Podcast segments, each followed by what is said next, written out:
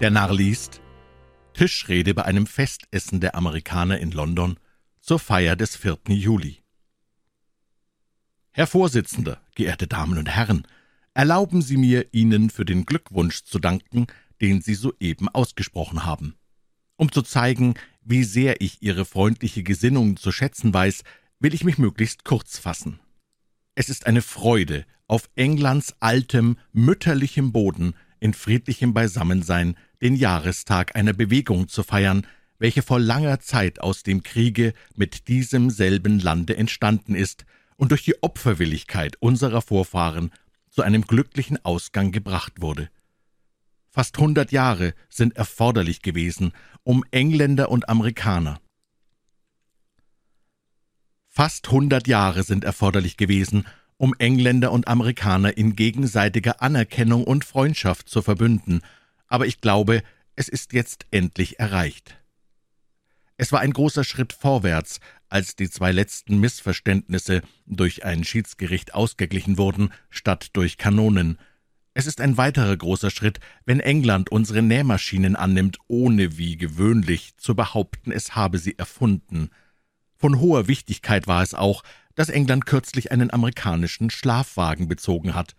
Und gestern wurde mir unbeschreiblich warm ums Herz, als ich Zeuge war, wie ein Engländer freiwillig und ungezwungen beim Kellnern einen Sherry Cobbler bestellte und ihn dabei mit bewundernswerter Einsicht und großem Verständnis daran erinnerte, dass auch Erdbeeren hineingehörten.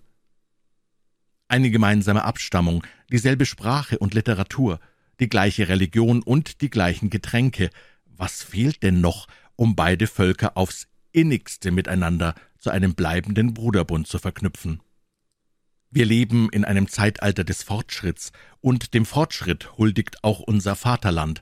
Es ist ein großes, ruhmvolles Land, ein Land, das einen Washington, einen Franklin, einen W.M.M. Tweed, einen Longfellow, einen Motley, einen Jay Gould, einen Samuel C. Pomeroy hervorgebracht hat und den letzten Kongress, der in mancher Beziehung alle seine Vorgänger übertraf.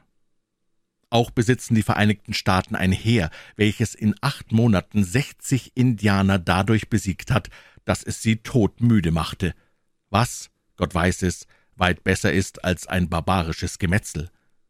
Wir haben eine Schwurgerichtsordnung, mit der sich keine auf Erden vergleichen lässt und deren Wirksamkeit nur dadurch beeinträchtigt wird, dass man nicht so leicht alle Tage zwölf Männer findet, die gar nichts wissen und nicht lesen können.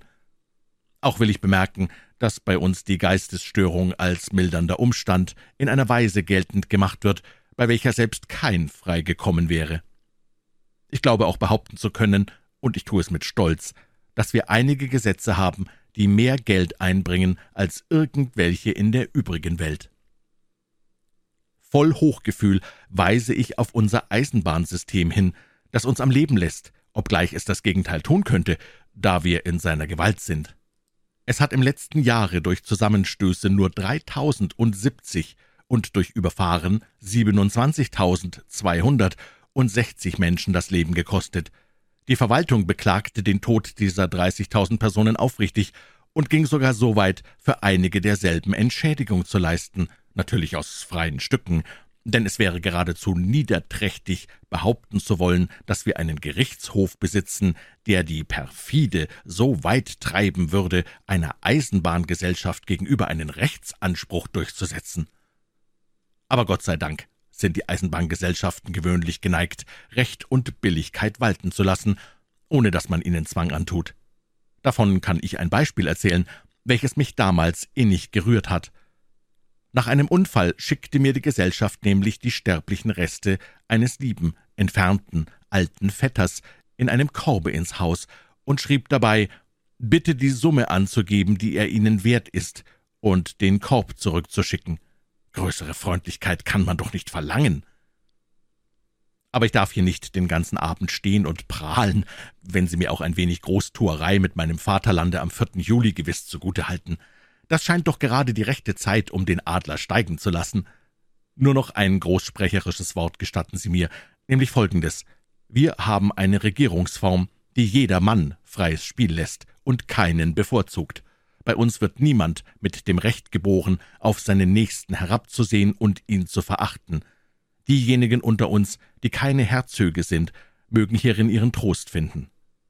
Die Zukunft erscheint uns hoffnungsvoll, weil wir wissen, dass, wie traurig auch die Moral unserer heutigen politischen Zustände beschaffen ist, England sich doch noch aus viel jammervolleren emporgearbeitet hat, seit den Zeiten, als Karl II. Dirnen in den Adelsstand erhob und jedes Staatsamt verhandelt und verkauft wurde. Für uns ist also noch Hoffnung vorhanden. Es war meine Absicht gewesen, obige Rede vorzutragen, aber unser Gesandter General Schenk, welcher den Vorsitz führte, stand nach dem Tischgebet auf, um eine lange und über alle Begriffe schläfrige Ansprache zu halten, welche er mit der Bemerkung schloss, dass, da die Festreden die Gäste nicht sehr zu erheitern schienen, alle ferneren Vorträge während des Abends unterbleiben sollten, damit wir uns nach Gefallen mit unseren Tischnachbarn unterhalten und gemütlich fühlen könnten. Man weiß, dass infolge dieser Anordnung 44 fertige Reden sterben mussten, ohne das Licht der Welt erblickt zu haben. Die Schwermut, Niedergeschlagenheit und feierliche Stille, welche von da ab bei dem Festmahl herrschte, wird den meisten, die demselben beiwohnten, dauernd in der Erinnerung bleiben.